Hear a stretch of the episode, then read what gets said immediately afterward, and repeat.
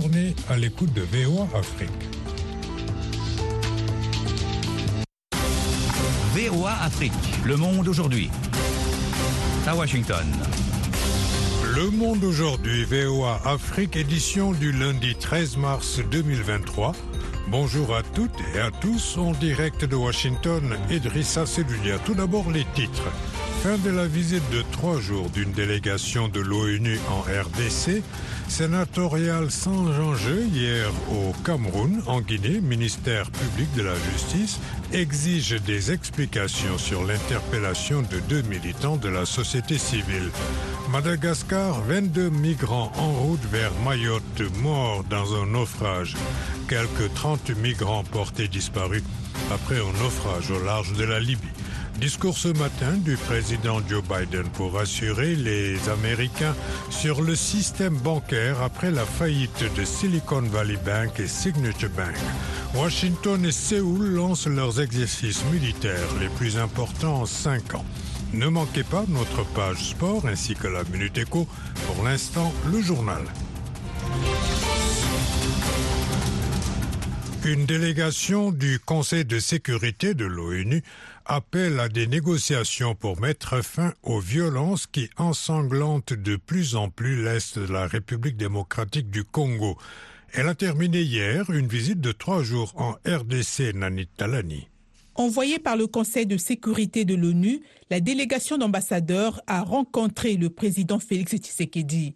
Puis elle s'est rendue samedi à Goma où elle a rencontré des responsables locaux et visité un camp de déplacés avant de quitter le pays dimanche. Membre de cette délégation, l'ambassadeur de France à l'ONU, Nicolas de Rivière, a estimé que le M23 devait se retirer des territoires qu'il occupe. Il a ajouté qu'il n'y a plus à démontrer que le Rwanda soutient le M23 et que des éléments rwandais font régulièrement des incursions dans la province congolaise du Nord Kivu. Seul un dialogue pourra résoudre ce conflit. La sortie de ce conflit ne peut être que politique et ne peut se faire que par des négociations, a-t-il souligné. Un autre délégué, l'ambassadeur du Gabon à l'ONU, Michel Xavier Biong, a estimé que la diplomatie doit prévaloir. Cette visite intervient juste après l'échec d'un cessez-le-feu dans l'Est congolais, rompu mardi, le jour même où la trêve devait entrer en vigueur. Dimanche, une nouvelle attaque attribuée au ADF y a fait une dizaine de morts, ont annoncé les autorités locales quelques jours après un massacre imputé à ces rebelles affiliés au groupe État islamique. Les Camerounais étaient appelés hier aux urnes pour les élections sénatoriales au suffrage indirect. Sauf surprise, le RDPC du président Paul Biya devrait largement remporter ces élections. La Chambre haute du Parlement est depuis toujours archi-dominée par le parti présidentiel. Les détails avec Yakuba Ouedraougou. Dans les dix régions administratives du pays, dix partis ont présenté des candidats à 11 134 grands électeurs qui sont des conseillers régionaux, des conseillers municipaux et des chefs traditionnels. Le RDPC, Rassemblement démocratique du peuple camerounais, est le seul à avoir présenté des listes dans la totalité des dix régions et il contrôle 316 communes sur les 360 que compte le Cameroun. Le RDPC part largement favori dimanche car ses membres sont les plus nombreux dans le collège électoral assure Louison Essomba, politologue et professeur de droit à l'université de Douala. Dans le Sénat sortant, le RDPC et ses petits alliés occupent 93 sièges sur 100, les sept restants revenant au SDF, l'un des deux principaux partis d'opposition. Au Cameroun, 70 électeurs sont élus tous les cinq ans et 30 désignés par le chef de l'État. À l'Assemblée nationale, le parti de Paul Biya et ses alliés disposent aussi d'une écrasante majorité de 164 députés sur 180 élus directement en février 2020. Le ministère guinéen de la Justice exige des explications sur l'interpellation de deux militants de la société civile. Cette action est susceptible de remettre en cause une tentative de reprise du dialogue rompu entre l'opposition et le gouvernement de transition. Abdurrahman Dia. Abdul Sako et Ismaël Diallo ont été interpellés samedi pour des raisons non communiquées, puis relâchés. Le ministère de la Justice a laissé entendre que les gendarmes ont interpellé les deux hommes en dehors des procédures. Il a publié dimanche un communiqué pour prendre ses distances avec des interpellations dont il dit avoir pris connaissance dans la presse. Il réclame au parquet un rapport circonstancié et assure qu'il ne tolérera aucune démarche violant les droits de tout citoyen en conflit avec la loi. Abdul Sako et Ismaël Diallo font partie d'organisations réclamant un retour rapide des civils à la tête de ce pays dirigé par des militaires depuis 2021. Ils ont été interpellés au moment où junte et opposition semblent amorcer une tentative de reprise de contact. Une rencontre entre un regroupement dit de forces vives, le gouvernement et des religieux pourrait avoir lieu ce lundi. Cette coalition de partis politiques, de syndicats et d'organisations a dénoncé les interpellations des deux hommes comme un acte liberticide qui compromet les démarches entamées par les autorités religieuses pour calmer les tensions sociopolitiques. Les autorités maritimes malgaches ont annoncé ce lundi que 22 migrants à bord d'un bateau en route vers l'île française de Mayotte dans l'océan Indien ont péri dans un naufrage samedi au large des côtes de Madagascar. 47 personnes ont été déclarées avoir pris le bateau clandestinement dans l'intention de rejoindre Mayotte, mais il a fait naufrage. 23 des passagers ont pu être sauvés. 22 corps sans vie ont été retrouvés. L'autorité portuaire maritime et fluviale dans un communiqué. Quelques 30 migrants sont portés disparus après un naufrage dimanche au large de la Libye pendant la tentative de sauvetage par un bateau cargo naviguant dans la zone. Cette nouvelle tragédie survient deux semaines après le naufrage au large de la Calabre, dans le sud de l'Italie, d'une embarcation qui transportait quelques 180 personnes. Il a fait 76 morts et des corps continuent de s'échouer sur le rivage tous les jours. VOA Afrique à Washington, vous êtes à l'écoute du monde aujourd'hui. Le président américain Joe Biden a fait savoir qu'il s'exprimera ce lundi pour rassurer les Américains sur le système bancaire après la faillite de Silicon Valley Bank et Signature Bank. Dimanche, les autorités américaines ont annoncé une série de mesures pour rassurer particuliers et entreprises sur la solidité du système bancaire américain et vont notamment garantir le retrait de l'intégralité des dépôts de la banque en faillite Silicon Valley Bank. L'Iran indique que tout était prêt pour mener à bien un échange de prisonniers avec les États-Unis. Washington a en retour rejeté cette déclaration, disant que c'était un autre mensonge cruel de la part de Téhéran. Nanit Talani. Nous sommes parvenus à un accord sur un échange de prisonniers entre l'Iran et les États-Unis. Si tout se passe bien côté américain, je pense que nous pourrons y assister dans un avenir proche, a déclaré le chef de la diplomatie iranienne, Hossein Amir Abdollarian, lors d'un entretien télévisé. Le porte-parole de la diplomatie américaine Ned Price a, pour sa part, rejeté la déclaration iranienne, la qualifiant d'un autre mensonge particulièrement cruel qui ne fait qu'ajouter à la souffrance des familles des détenus. Nous travaillons sans relâche pour obtenir la libération des trois Américains détenus à tort en Iran. Nous ne nous arrêterons pas tant qu'ils n'auront pas retrouvé leurs proches, a-t-il ajouté. Au moins trois Irano-Américains sont détenus en Iran, dont l'homme d'affaires Samiak Namazi, condamné à 10 ans de prison pour espionnage. Il a donné un entretien inédit à CNN depuis sa prison à Téhéran, appelant le président Joe Biden à mettre la liberté d'innocents américains au-dessus de la politique en favorisant leur libération. De son côté, Téhéran avait fait état en août de la détention de dizaines de ses ressortissants aux États-Unis, dont deux accusés d'avoir détourné les sanctions américaines prises contre l'Iran. La Corée du Sud et les États-Unis ont débuté ce lundi leur plus importante manœuvre militaire conjointe en cinq ans, malgré les menaces de la Corée du Nord qui a annoncé quelques heures plus tôt avoir tiré deux missiles de croisière depuis un sous-marin. Washington et Séoul ont renforcé leur coopération en matière de défense face aux menaces militaires et nucléaires croissantes de Pyongyang qui a multiplié ces derniers mois les essais d'armes. La comédie déjantée Everything Everywhere All at Once a fait une razzia sur les Oscars dimanche en remportant sept prix majeurs, dont ceux du meilleur film et de la meilleure actrice pour son héroïne, Michelle Yeoh, première comédienne d'origine asiatique à recevoir la récompense suprême.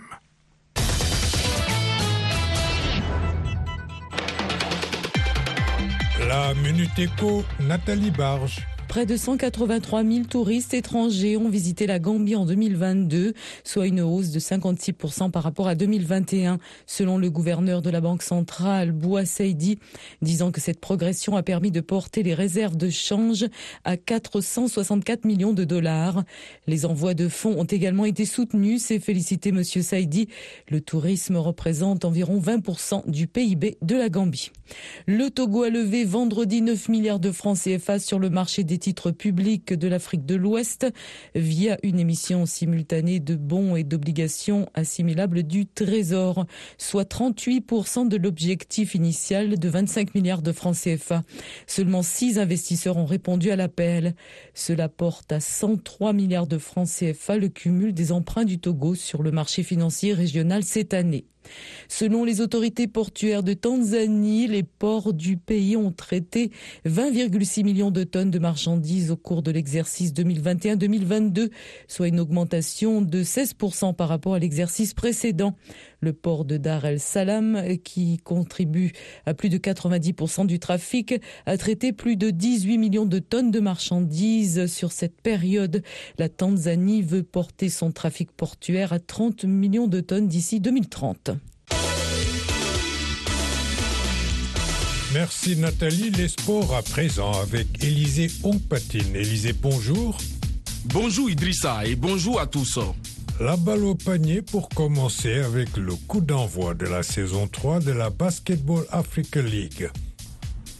Oui, et c'est la conférence Sahara qui ouvre les hostilités à Dakar au Sénégal. Et Belle entame du tenant du titre, les Tunisiens de l'US Monasti, vainqueur 78-68 du stade malien. Le Rwanda Energy Group a réussi aussi son entrée en battant Kwara Falcon du Nigeria 64-48. En revanche, l'AS Douane, le club hôte, a raté ses débuts en s'inclinant 70 à 76 devant les Ivoiriens de l'Abidjan Basket Club. La suite des matchs de cette conférence demain avec la deuxième journée. Football à présent, un autre trophée continental pour le Sénégal. Tout à fait. Après la canne senior au Cameroun, le Chan en Algérie et la canne de beach du côté de Mozambique, c'est au tour des juniors de remporter la canne de leur catégorie en Égypte. En finale, les Lionceaux sénégalais ont battu la Gambie 2 buts à 0. Après trois finales d'affilée perdues en 2015, 2017 et 2019, le Sénégal remporte enfin sa première canne des moins de 20 ans. À noter que le Nigeria complète le podium après avoir battu la Tunisie en match de classement. Ces quatre sélections représenteront le continent à la prochaine Coupe du Monde prévue en Indonésie. On enchaîne maintenant avec la Ligue des champions de la CAF, la fin de la quatrième journée de la phase de groupe. Et on a eu droit à trois matchs avec une inhabituelle défaite de 5 buts à 2 concédée par Al Ali du Caire sur le terrain de Mamelody Sundowns. Le club Cairot, plus que jamais en difficulté dans ce groupe B avec 4 points, loin derrière les Sud-Africains qui comptent 10, un de plus que les Soudanais d'Al Hilal classé deuxième. Le Coton Sport de Garoua déjà éliminé ferme la marche avec 0 points. Dans le groupe A, le Huidad de Casablanca enchaîne avec une seconde victoire. Exactement Idrissa, victoire du tenant du titre 2-0 sur le Petro Atlético à Luanda. Un succès qui le propulse à la première place avec 9 unités. Deux points de plus que les Algériens de la JS Kabylie, tombeurs des Congolais de l'SV Club score 2 buts à 1. Une défaite qui compromet les chances de qualification du club de Kinshasa, dernier avec 3 points. On écoute son entraîneur Raoul Chungu. Je crois qu'on a été surpassé par la rapidité. On ne pouvait pas continuer à défendre pendant plus ou moins 45 minutes. On voulait marquer à l'ordi le score. On s'est mal positionné et ils n'ont pas su défendre. Voilà. On a pêché par de balles aériennes. Je crois qu'il y avait possibilité de jouer au sol. On a essayé, mais en deuxième mi-temps, après le, le égalisateur, ils étaient pressés. Ils voulaient peut-être trouver la solution, mais ce n'est pas de cette manière qu'on trouve la solution. JSK était plus mobile, ils étaient plus entrepreneurs contrairement à ce qu'il a, le visage qu'ils ont montré à, au match aller. l'équipe essaie de transformer. La cinquième journée est prévue pour cette fin de semaine. Merci, Élisée.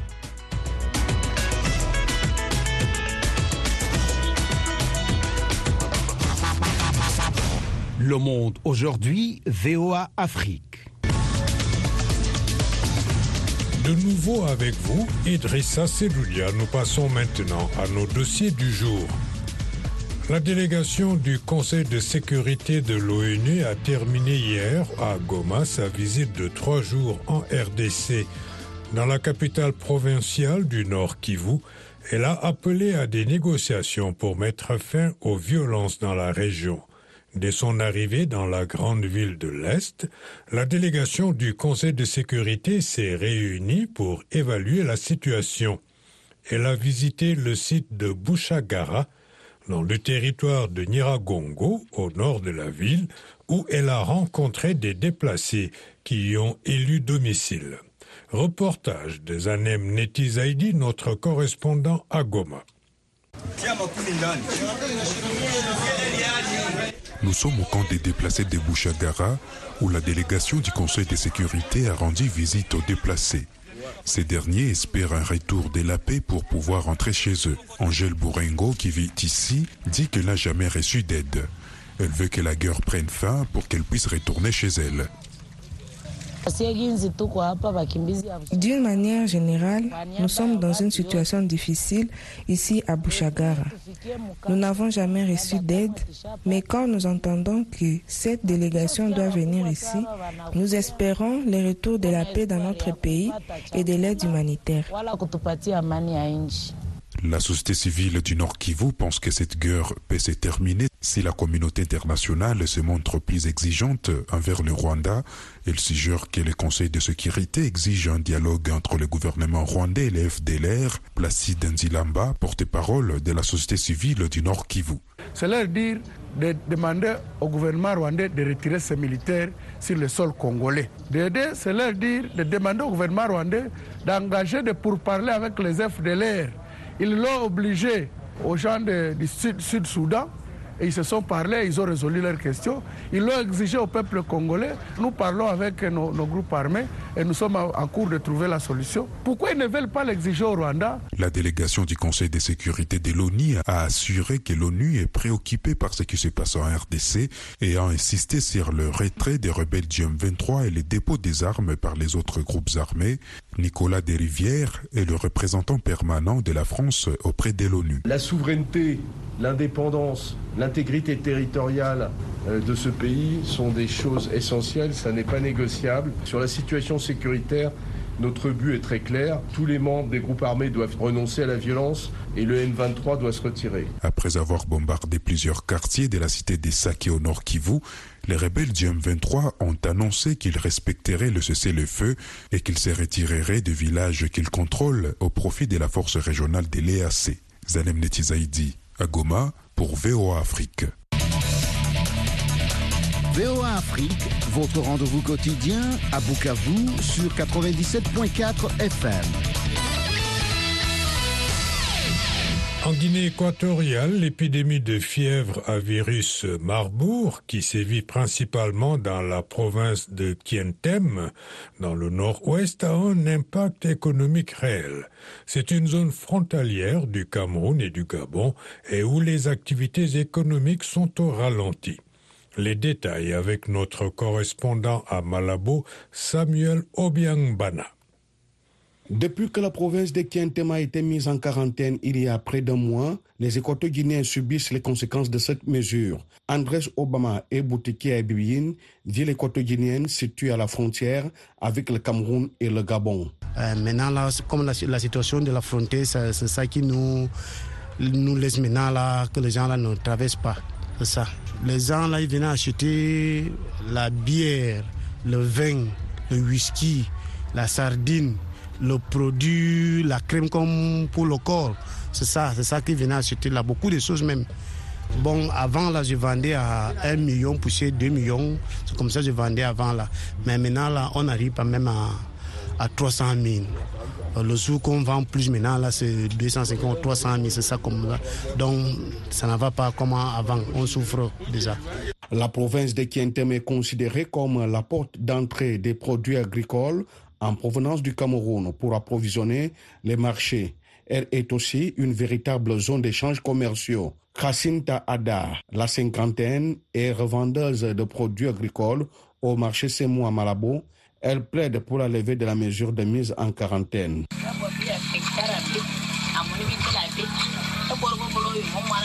Cette situation nous affecte mal car on est mal placé. Les gens qui partent acheter des choses là-bas ne viennent plus avec les produits et ça nous pénalise puisque nous ici, nous n'avons plus rien à vendre ici. Nous demandons qu'on nous ouvre les frontières parce que c'est avec ça qu'on va se débrouiller pour payer la scolarité de nos enfants et se nourrir. Nous demandons l'ouverture des frontières pour nous permettre d'avoir quelque chose à vendre. La mise en quarantaine de la province de Kientem à cause de l'épidémie de Marbourg a été mal accueillie par les habitants de la province. Elle a été décrétée pour 40 jours, mais pour l'économiste José Antonio Ndongingonga, la mesure a des conséquences néfastes sur l'économie nationale. Cette fermeture de frontières affecte de manière négative l'activité économique et commerciale, car la Guinée équatoriale et le Cameroun, Gabon et autres pays forment une communauté d'intégration économique. Et justement, à Kientem, concrètement, à Ebibei, il y a une forte activité commerciale parce que c'est par là qu'entrent les produits de première nécessité pour le pays. Cette limitation des échanges commerciaux frontaliers conduit à la pénurie des produits d'abord dans la province de Kientem et ensuite dans tout le pays. Ce manque de produits fera que l'offre soit inférieure à la demande, suscitant ainsi la hausse des prix et provoquant l'inflation. Samuel Obiambana Marabo pour VOA Afrique.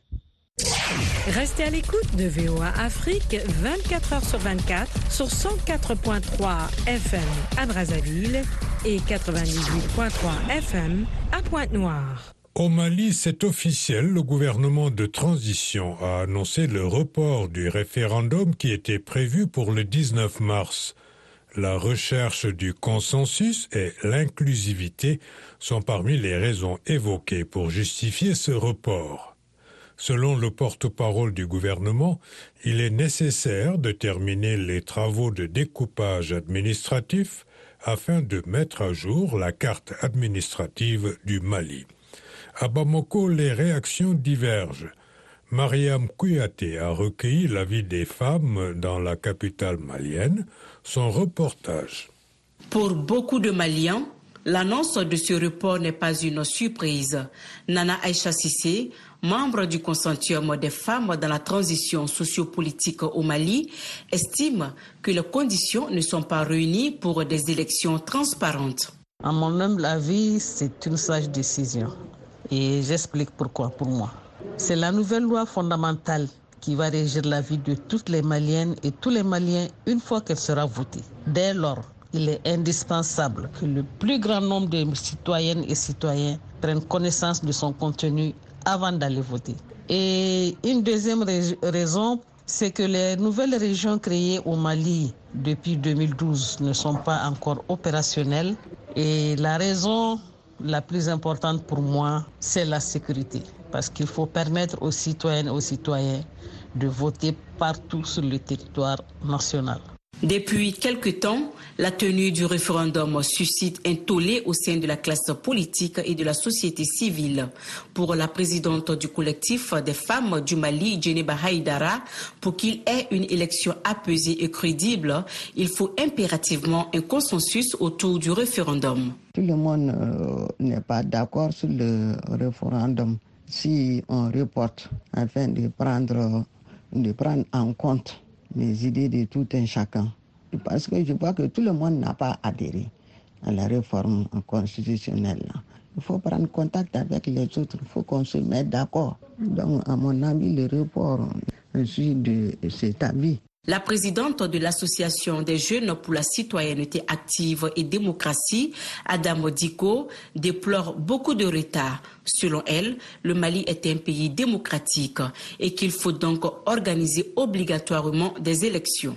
Les autorités de la transition, avant de faire un coup d'État, n'ont pas demandé l'avis des Maliens et autres. Aujourd'hui, c'est les autorités de la transition qui doivent assumer les responsabilités mettre des techniciens au travail pour proposer un délai. Malheureusement, on a perdu assez de temps et aujourd'hui, il faut, il faut non seulement aller vite, mais aller bien et éviter les erreurs du passé.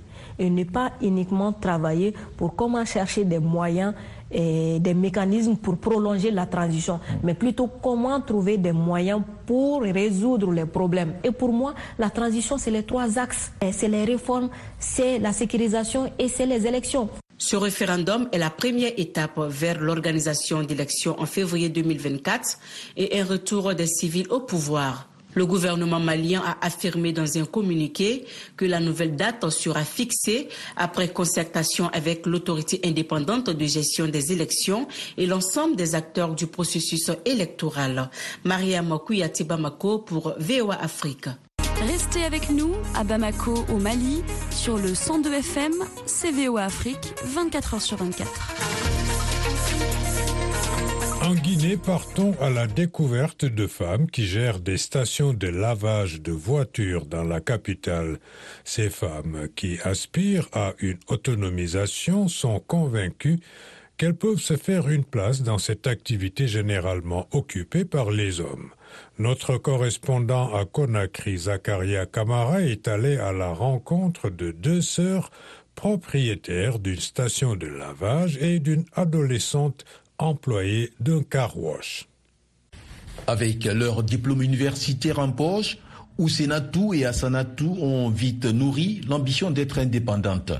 Une volonté qui va aiguiser leur appétit pour l'entrepreneuriat. Elle moi, on n'avait pas vraiment beaucoup d'argent et ce qu'on voulait vraiment, c'est avoir toujours, tous les jours, un peu.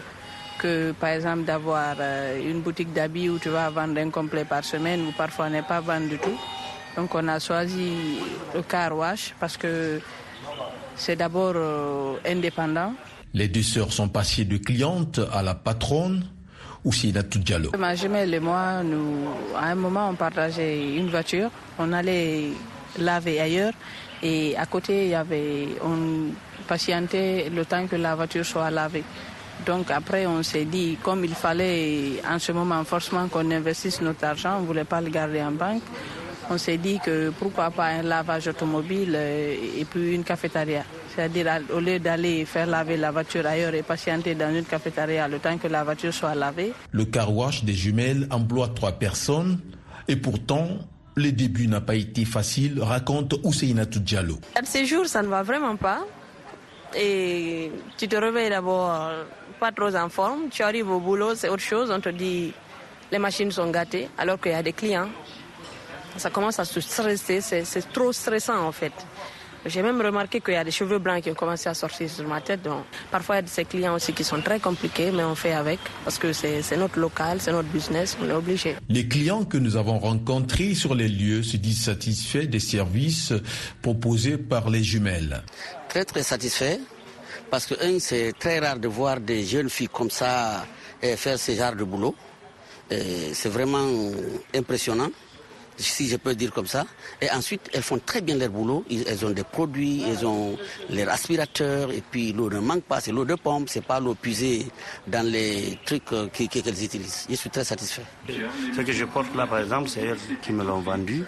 Donc je trouve qu'elles ont dépassé cette idée que la femme a de dire qu'il faut attendre qu'un homme vienne nous aider. Elles ont dépassé ce stade, elles ont atteint un autre stade où elles ont repris le rôle qui est dévolu à la femme. De l'autre côté de la route, c'est une histoire différente. Fatoumata Djoulde, 17 ans, lave les véhicules par obligation. J'ai pas la soutenance. J'ai la famille à nourrir, c'est moi qui ai la grande fille. Mon papa, il a un problème de cerveau. J'ai beaucoup de difficultés. Je préfère me battre pour nourrir mes petites sœurs ici. Quand je travaille ici, on me donne chaque jour 30 000. Fin de mois, on me donne un peu encore. Le rêve de Fatoumata est d'avoir sa station de lavage et tout comme elle, les jumelles sont convaincues que l'autonomisation des femmes en Guinée est bien possible. Zakaria Kamara pour VO Afrique, Conakry. Voilà, c'est tout pour cette édition matinale du Monde aujourd'hui, VOA Afrique.